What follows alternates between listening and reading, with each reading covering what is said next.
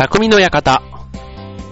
川崎匠です。チョアヘオ .com の協力でオンエアしております。はい、えー先週お休みをいただきましてありがとうございましたというか申し訳ありませんでした。急に、えーお休みになってしまいまして。ということで今週は元気いっぱいお届けしたいと思います。はい、ということでね、まあ、あの、年が明けて、もうすっかり正月気分ではなくなってというところなんですが、まあ、冬のこの時期、ね、特にあの、乾燥しているので、まあ僕はね、結構あの、冬にまとめて掃除をするのが結構好きなんですね。まああの、冬物って結構かさばったり、あとはまあ、年に一回、この時期に着なかったらもういいか、みたいな、そういうね、なんか冬服の処分なんかを考えたりとか、なんかそういうのでね、結構、あとまあ、ちょっと水はね、確かにあの、雑巾とかでなんか吹いたりするのは確かに冷たいですけども、ただやっぱりなんか、あの、乾燥してるからか、ね、なんかその、なんていうの、こう汗をかかない。あとね、冬だから、うん、なんかそういうのでね、結構年明けちょっと落ち着いたこのタイミングでなんかこういうのしたくなるんですけども、そうした時に、ね、よくあの、家で話題になるのが、その、捨てる捨てないのね、基準の違いというか、当然まあ自分のものはね、自分の判断で捨てられるんですけど、その人のもの、ね、えー、神さんのものだとか、子供のものだとか、まあ当然ね、まあ家にあって、こう自分じゃ使わないけども、まあ人のものだから当然捨てられないっていうのがありますけども、じゃあそれをね、各々の考え方でやった時に、どうなの？って言ったらね、やっぱりこうね、もったいないだとか、これは思い出だとか、まあ人それぞれやっぱり基準があるから、なかなかね、物が減らないわけなんですね。うん、そう。で、まあ個人的にはね、あの、やっぱりスッキリした部屋って良くないですか？あいいいというかね、まあ、あの、まあ最低限ね、生きるために物は必要だっていうのはあるんですけども、まあなるべくなら、あの、ごちゃごちゃしたっていうよりはね、まあ、なるべくスッキリさせたいなぁなんて思って。で、そうするとね、まあ、最近じゃないですけども、で、例えばあの、ゴミ屋敷をこうどうこうするっていうのももちろんね、ちょっとそれはひどい例ですけども、あとはまあ普通にあの、片付けのね、本が売れていたりだとか、で、あとはね、例えばあの、洋服とか、ね、あの、えっ、と、フランス人は洋服を何着しか持たないみたいなやつだとか、ね、女優でもあの、えっ、と、この間だとなんだ、北川景子さんが私服は10着しか持ってませんみたいなね、なんかそういったこととか、うん。だから、まあ、必要なものだけを持つっていう風にすると、非常にあの、シンプルにというか、ものは少なくなっていくと。で、あの、この考え方、えーミニマリズムというんですね。えー最小限のものだけで暮らすシンプルな生き方が、まあ、年代とか、あと男女問わず、まあ、支持を受けていると。これあの日本だけじゃなくって、まあ、世界各地でね、流行っているというか広がっている考え方。ね。だからあの、まあ、これはね、まあ、その人の住んでいる空間にもよりますよ。だから、ね、例えばあの、広いね、物置というかね、そういう収納がたくさんあるところだったら無理にね、そこをスッキリさせる必要はないと思います。あの、物があることで、ね、なんか、賑わって、ね、例えば、一人暮らしの人でね、物があまりにもないと、なんか、生活感がなさすぎてっていうのもあると思いますから、まあ、ただ、いらないものがね、あるっていうのは、ね、あとはそんなにね、こう5点みたいな家に住んでるわけでもなければ、まあ、いらないものがね、こう、こう収納スペースとか部屋をね、圧迫しているなんていうのは、まあまあ、あの、普通の人はみんな大なり小なり心当たりがあるんじゃないかなと思いますので、まあ、すっきりした部屋っていうのはみんな目指したいところ、ね、えーそういう、あとは物に執着しない、ね、あの、これはもったいないとかつって取ってね、もう本当にね、うちの例で言うと、スーパーのゴミ袋とか、ね、あとは紙袋みたいな、よく例にも出てきたりしますけど、ああいうのがね、なかなか捨てられないんですね。だからいつもね、もう、だからもう、勝手にバッて捨てちゃうんですけど、最近はね、うん。なんですけど、まあ、ただ捨てたら捨てたで、別に何が困るわけでもなく、気づくわけでもなくって考えると、やっぱりそういう、ね、で、結局それを捨てると何が起こるかというと、あの、スーパーの袋なんかはいつもあの、決まった箱の中というか引き出しの中に入れてるんですよ。で、当然その引き出しをパンパンに入れても、多分ね、3、400枚は多分入ってんじゃないかと思うぐらい袋があるわけですね。うん。で、それが、まあ、300枚がもしね、えーその引き出しがいっぱいだとすると、多分500枚ぐらい詰め込むと、引き出しが開かないぐらいもう、あの、ぎゅうぎゅうっていう感じがあって、じゃあその、ね、200枚はだから要はいらないわけですよ。ね、いらないからそれを思い切って捨てようっていうことを、あの、簡単なようで意外と難しい。そのね、切り捨てるっていうね、あの、いうとこに踏み込むのに結構勇気がいる人もいるとは思うんですけども、あの、意外とこれに慣れてくるとね、ちょっとあの、快感に近いものがあるということで、まあちょっとね、シンプル、コンパクト、まあそんなテーマで、えー、につながる話ですが、今日のテーマはミニマリズムお送りしたいと思います。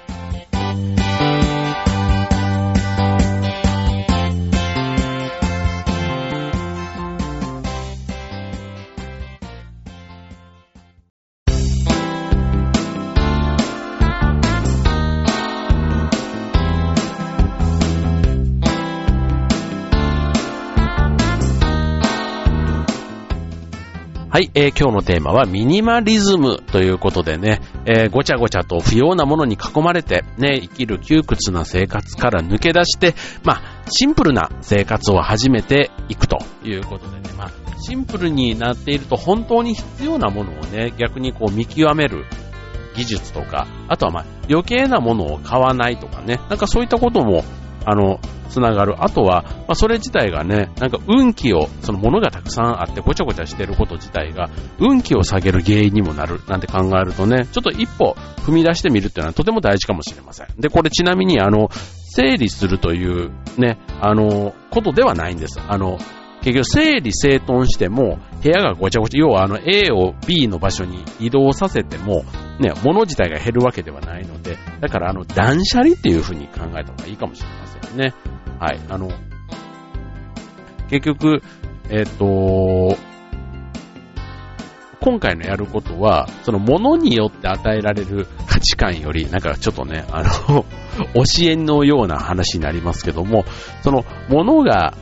から与えられる価値よりは物がないことでのそのシンプルさがもたらす、えー、精神的なこのゆとりというのかな？なんかそっちの方を目指しましょうということなんですね。はい。だから、えっ、ー、と、整理整頓は今あるものを並び替えるとか、ね、えー、整列し直すとか、そういったことじゃないですか。だから10個あるものはやっぱり10個なんですよ。ね、10個あるものがごちゃごちゃなってるものをきれいに並べるのが整理整頓だとすると、えー、ミニマリズムは、ま、必要のないものを気が、えー、切り捨てて身軽になるということですので、まあ、整理整頓しないとできないというものではないということが、まず一つ大きなポイントになりますよね。はい。まあ、このね、えー、物を捨てるという、ね、まあ、あの、これ、物を捨てるってなって、まあ、単なるね、今度ゴミになっちゃうともったいないな、みたいな考え方はありますけども、まあそれはね、どう有効活用するかというのはちょっとこの後、話をしていきたいと思いますけども、ちなみに、ミニマリズムを実践している人は、ミニマリストというですね。はい。そのミニマムな生活をね、やってる人ということでね。はい。で、この、まあ、思い立ったからと言ってね、急にできるものじゃない。あとはまあ、家族とかね、そういう共同生活をしてる人だと自分が思い立ったからって急にできるものではないと。いうことで、まあ少しずつやっていくことが大事ということですね。まあそういう意味では、まずは自分のね、え身の回り、自分の責任の範囲でやれるところから始めてみるというのがいいのかもしれません。うん。例えば、えー、まあ服、服もそうだし、えー、スーパーとか行った時とか、ね、ああいう買い物とかの仕方とか、ね、冷蔵庫の中身とか、ね、まあ冷蔵庫になってくると、まあ僕のちょっと守備範囲ではないんですけども、じゃあ一番手っ取り早いのはまずカバン。うん。ね、カバンの中身。ね、意外と僕ね、重いんですよ。何を入れてるわけでもなければ、本当にもうあの、ね、必要最低限な、ね、財布、手帳、携帯だけあれば、だから本当にね、あの、手ぶらで会社来る人っていたりするんですね。だから手帳とかも持ってなくって、ね、まあみんな、そうで、携帯と、えー、財布だけ？だから、そう。で、じゃあ定期とかどうしてんのって全部スマホに入ってあれば、手帳とかも多分ね、なんかそれに近いのになってたりして、そう。だからね、ほんと手ぶらで来れ、来れる人ってすごいなと思うんですけど、僕それに多分ペットボトルから、えー、ティッシュ、とか、なんか、なんだかんだと、えー、入ってますね。センスとか、な、冬でもセンスとかがね、入ってたりとかね。まあ、それでそれなりにカバンが重かったりするんですけども、あの、余計なものが入って、あの、パンパンになってるカバンってやっぱりまたね、かっこ悪かったりしますので、まあ、バッグの中、ね、自分の中で必要、本当に必要なもの。例えばもうね、あの、店のチラシとかね、名刺とかそんなもの意外とちょこちょこ入ったりするんですけどもね。はい。まあそういったものをね、持ち歩かないっていうのはすごく大事かなと思いますね。僕あの、この間会社の机、デスク周り、ロッカーとかをね、綺麗にしたら3分の1ぐらい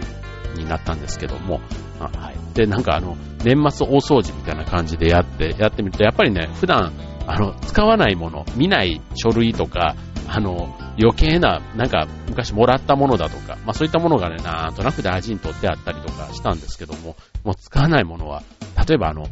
えっと、試供品というか、えっと、ボールペンだとかね、ああいうなんか、え筆記用具なんか結構多いんですよ。あの、会社名が入ったやつとかね、溜まってたりするんですけど、で、まあ当然ね、使えるやつだから、捨て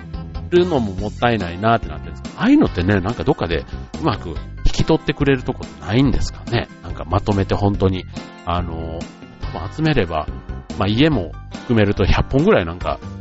ね、新品の企業名が入ったボールペン。意外とね、あの3色ボールペンとかね、そういった、あの、いいやつもあったりするんですよ。最近だとフリクションなんか、うんね、ああいったものもついてるやつなんかもらえたりするので、余計にね、なんか捨てられなくなったりするんですけども、はい。まあでもね、なかなか、あの、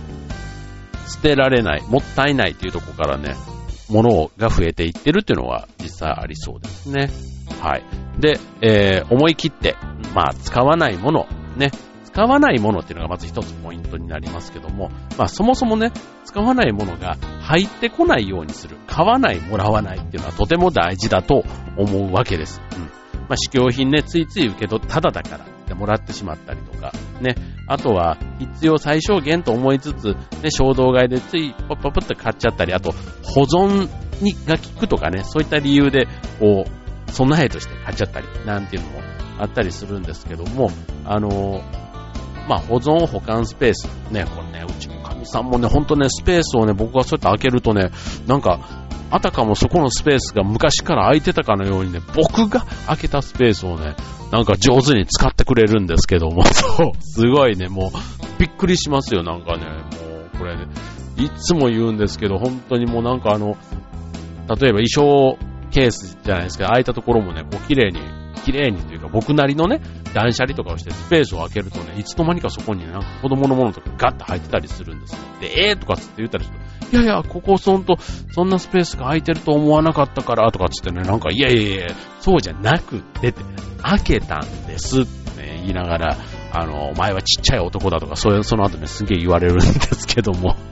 はい。まあそういうね、あの、まあ家族のちっちゃい話は良しとして、はい。まあそういうふうに、あのーまあ余計なものをね、まずあの買わない。で、買ったら、それをね、どこに置こうか迷うわけですけども、それをね、人が開けたスペースに置かないっていうのは、ね、本当にね、もう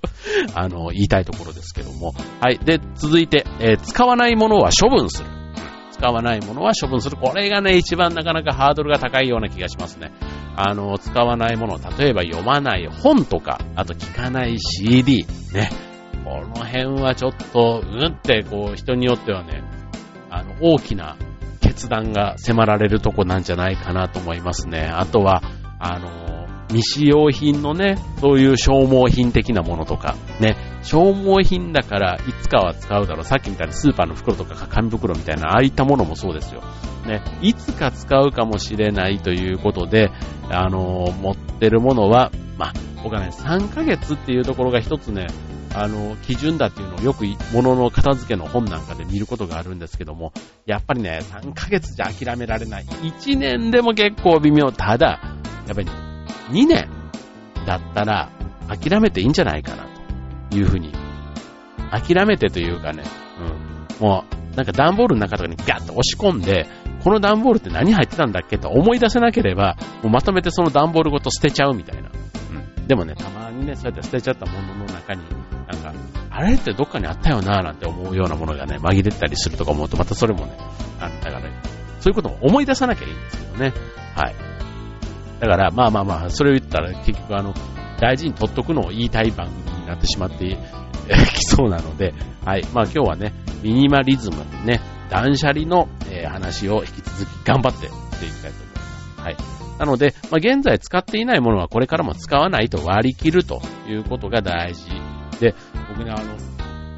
まあ普段はね、会社行くときはスーツを着てたりするので、まあ私服はま週末しか着ないとなると、まあまあ同じ、うーんとね、2年、3年、まあ下手したら5年ぐらい着てる、なんか、普通にね、冬物なんか特にね、えー、5年ぐらい持ってるものは余裕であったりするんですけども、ただね、やっぱりね、気に入ってたりするからね、あの、ここぞという時にまあまあ着ていったりするんですね。だから家族との記念写真とかね、なんか5年前も4年前もね、ま、なんかいつも出かける時は、俺だけ同じ服を着てるみたいな。あの、み、過去から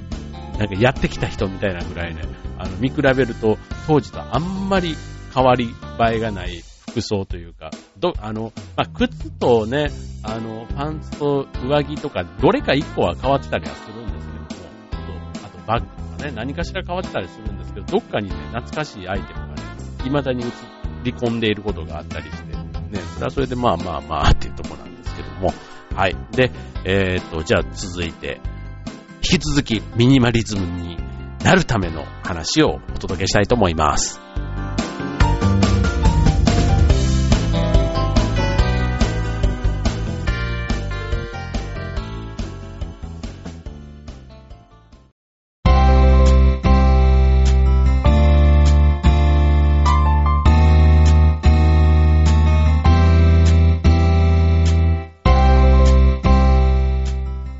はい、今週の匠の館、ミニマリズムということでお送りしております。はい、まあ、断捨離、ね、不要なものは捨てる、持ち込まない、ね、ということなんですけども、えっ、ー、と、ある統計では、ね、洋服は、所有、普段着る服、洋服の中で普段着る服は、持っている服の約20%に過ぎない。ということで、まあ、つまり、えっ、ー、と、クローゼットとかタンスにしまってあるね、そういう服のほとんどは、ほとんど着ることがない。まあ、要は8割がね、着ることがない不用品ということになるということで、まあ、そのうちの1割がね、まあ、普段着るということだから、まあ、ここぞという時に着る服も、まあ、この20%の中に入ってる。ね、例えば礼服みたいなものだとか、ドレスみたいなものとか、ね、そういったものも、この20%の中に入ってるって考えると、やっぱり80%はほとんど着ない。うんっていうものがあるというとこなんですね。はい。で、まあ、サイズが合わないのはもちろんなんですけども、あの、1、2回しか着なくて、そのままね、タンスの肥やしになっている服っていうのは、やっぱりなんか理由があって着ないわけですよ。うん。だから、まあ、思い切ってね、捨てちゃうっていうのが大事かもしれない。で、あとは、捨てて買わないっていうのはもちろん大事なんですけど、ね、やっぱりあの、新しい服とかね、買うのが好きっていう人っているじゃないですか。うん。ね、だからまあそれはそれで、まあちょっと次のステップで、なるべくね、いらない、その見極めるみたいなところももちろん大事なんですけども、なんかそういうね、我慢我慢ばっかりをね、やっちゃうと、どうしてもこう、ストレスも溜まってきますので、まあ、ね、買ったら、今あるもののいくつかを捨てるっていうね。だから物がトータルで増えないみたいなところの工夫も大事かもしれませんね。で、これあの別に洋服に限らず、ね、靴でも小物でも何でもそうなんです。僕、靴は結構ね、そういう考え方が、まあ、靴箱がね、あの、量が限られてるということもあるので、ある程度、もう上限何足って決まってる中で、あの、そろそろこれを捨てようかと思った時に新しいのを買ってきてちょうど入れ替えたり、ね、あの、あとは、あの、そのまま靴屋に捨てたり、捨て、捨てることも、スニーカーとかだったりするとね、なんかあの、うん、なんか海外旅行とか行った時に、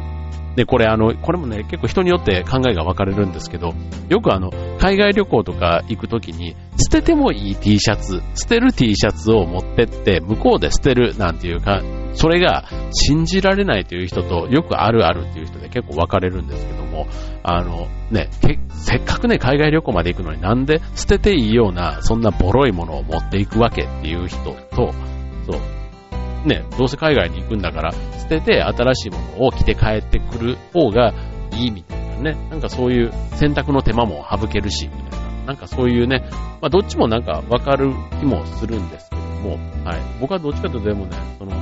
選択しなくていい、そのね、荷物が増えなくていいっていう、そこをね、ちょっと、特に学生の時なんかはそんな感じがあったかななんて思うんですが、同じように靴に関してもね、そんなところが僕はあってですね。まあ履いていったスニーカーとか、ね、もうそれが、まあ別に向こうでスニーカーを買うつもりが前提ではないんですけども、なんかね、そう、もう行って、あ、これいいなって思った時に、それを買った靴をそのまま履いて、古いのはそのまま その現地で捨てちゃうみたいな感じで、はい。まあそういう風にして靴はね、なるべくあのトータルのね、えっ、と、数としては増えないようにしているなんていうのは自分なりにやってるところですね。はい。で、まあさっき言った、ね、本とか CD、ね、これはね、やっぱりね、思い入れがあるっていうところがね、すごくポイントになっちゃうんですよね。なんかもう一回読み返したくなるんじゃないかとかね。あとはまあ本が並んでいる景色って僕結構あと CD がね、まあ景色としてね、インテリアとしても使えるなんていうところもね、並んでいる状態がね、まあ上手に並べればそういう風にもできるというところですけども、まあ、本に限ってといえば、まあ、今はね、電子書籍なんていうのがね、すごく流行ってますし、まあ、そうすると、スペースがまず無駄にならないし、うん、あとはまあ、図書館もね、最近結構充実してるじゃないですか。うちもね、近くに新しい図書館ができたりしてね、なんかそういうところで、ね、あの余計な本を持たないっていうのもね、あの、あるのかななんていうふうに思いますよね。はい。まあ、あの雑誌とかね、なんかこう、並んでたりするとね、それはそれでちょっとおしゃれでいいななんて、おし、まあおしゃれというかね、なんかあの、ね、美容室とか、なんかそういうところに行って置いてある、待合室とかに置いてあるね、ああいう雑誌とかあるとね、ついつい自分は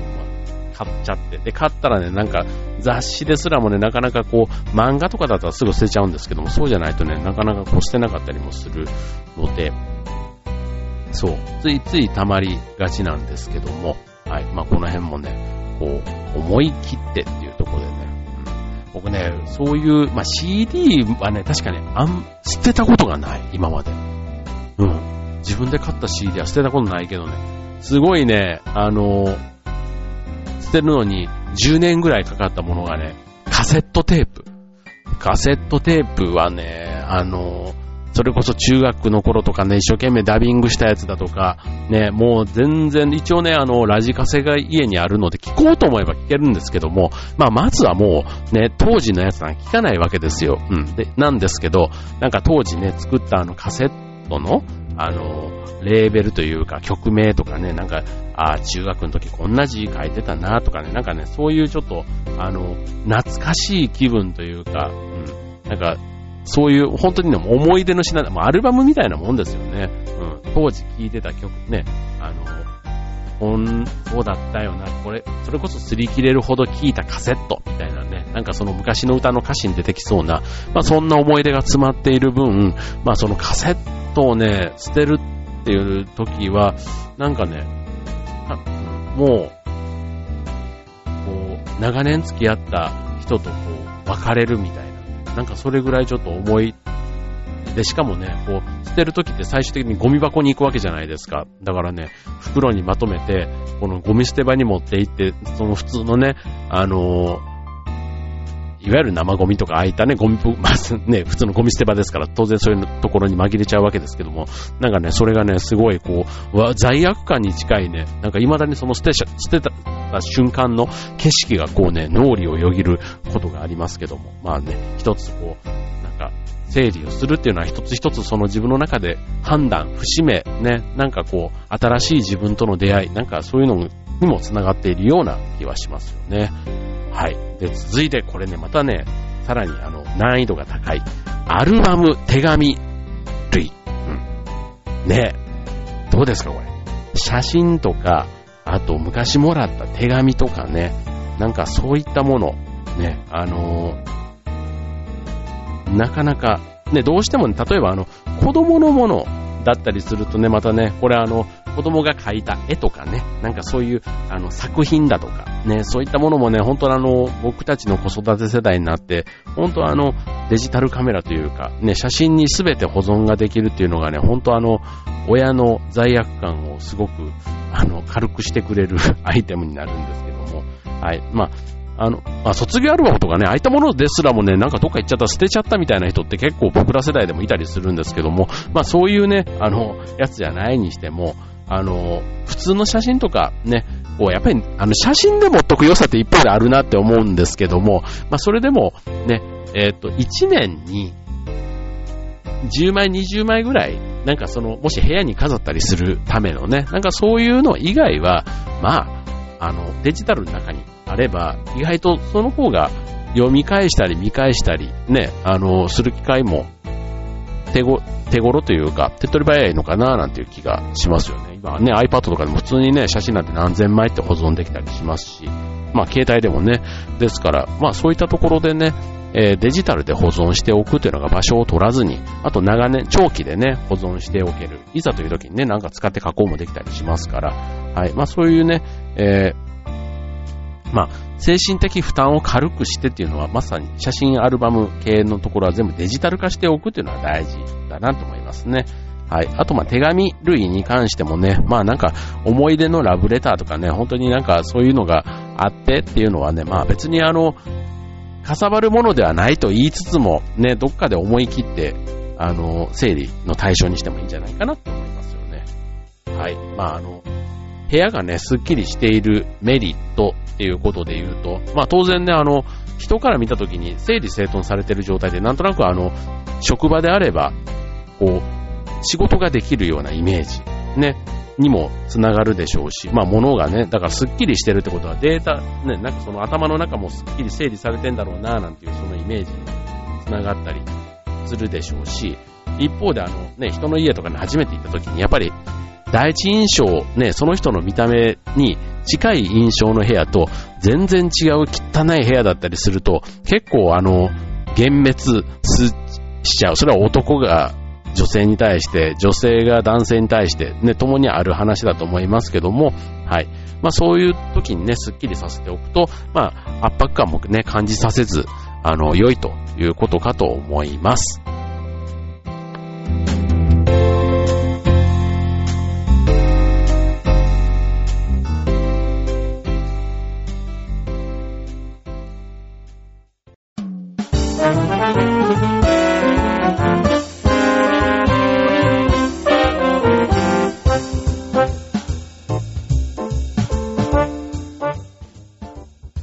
はい、えー、今日はね、なんか結構このミニマリズム意外となんか話すことが満載 で、はい、話が止まらない今週、まあ、ちょっとね、先週の分もあるので2週分ぐらいちょっとお話をということで話をしていますけども、まああの、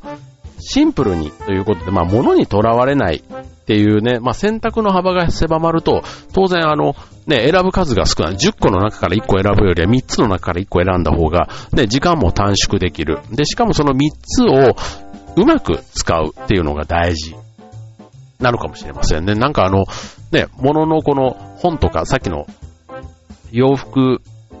とかも、じゃあ処分してしまったらもう毎回同じ服を着るのか、みたいなところで、ね、えー、悩んじゃう人がいた時には、着回し術というのがね、またね、これおしゃれな本とかでもいろいろ出てて、結局あの、333、要は上、イン、えっ、ー、と、アウター、インナー、あとは下？を3種類ずつ持ってると 3×3×3 のパターンで、えっ、ー、と、27パターンが作れるわけじゃないですか。うん。だからその27パターン、27種類の着回し、着方ができるわけですよ。ね、あの、それがね、意外と写真で見ただけでもなんか、あ、3種類ずつしかないって思わせないぐらい、そのパターン、まあ、その中でも27種類全部比べるわけじゃなくて、代表的な、例えば9パターンぐらいをね、見比べてみると、うん、あれって、なんか3種類ずつしかないように思わせない、ね、そんな風にだから、いわゆるオーソドックスな定番のやつを、まあ、3種類ずつ持っておくだけでも、全然着回しもできるし、おしゃれに過ごせるなんていうのがね、あったりしますから、なんかそれがね、えー、ある意味自分の心の中にストンと落ちた時に、一気になんか動けるんじゃないかなって思いますよね。はい。で、あとね、一つその、物をなくすことで運気が上がるというところがね、まあちょっとね、ポイントのような気もするんですね。うん。だから物に執着する必要がなくて、あの、例えば周囲と自分を比較しない。まあ自分は自分の考え方っていうことで、落ち着いて自分を見つめ直すことができることが、まあ結果、運気の、まあ運気ってね、結局なんかそういうところに人が寄ってくるとか、ね、そういったことにもちょっと近いような気はしますけども、あの、まあ余計なものがないから前向きに物事が考えられる、集中できる。だし、えー、シンプルに、スムーズに仕事もプライベートも進むことができるというのが、まあこのシンプルで、まあ飾り気のないスタイルっていうところのメリットと言えますというところですね。はい。まあ意外とね、このごちゃごちゃしてるよりシンプルなところに人はこうね、えー、なんか惹かれるということなのかもしれませんね。はい。まあ別にあの、えっ、ー、と、当然ね、いろんな生き方がありますから、別に全員ね、このミニマリスト、ね、ミニマリズムをね、えー、取り入れてミニマリストを目指しましょうということではないですけども、まあ、物が多くて悩んでいるという方は、あの、当然必要なものまで手放す必要はないわけなので、あの、例えばテレビとか冷蔵庫とかね、その生活必需品まで手放してっていう人って、あの、中にはいるんですよ。まあ、すごい究極のね、話を言えば、ね、あの、そういうこと電気もないとか、ね、そういう田舎暮らしのね、もうあの、自給自足でみたいな、ね、そういうところはありますけども、ただ、必要なものまでなくして、あの、不自由になってしまうっていうのはね、本末転倒なので、まあ、自分にとって、そこはね、合うレベルっていうのをね、ちゃんと考えてやることが大事ということですね。はい。まあ、あの、いろいろ、まあさっきのね、着回しみたいなこともそうなんですけども、今度そうすると工夫をするっていう考え方が出てくるってとても大事だと思いますよね。うん。足りないものは単純にえー、増やして済ませるっていうことではなくって、例えば人から借りる。さっきの本の感覚で言ったら、買うんじゃなくて図書館から借りるでもいいし、あの兄弟がいればね、洋服なんかも借り合う。ね、礼服とかああいったものもサイズがもし合うんだったら、そんなに頻繁に買わないものだから、まあお互いね、貸し借りをし合うみたいな。ね、そういったところなんかも、ある意味上手に使っていくと、ね、それが結局まあ、えっ、ー、と、いい意味のね、お付き合いということにもなると思いますから、はい。まあそんなこともね、えっ、ー、と、このミニマリズムをね、取り入れたことで広がる和、円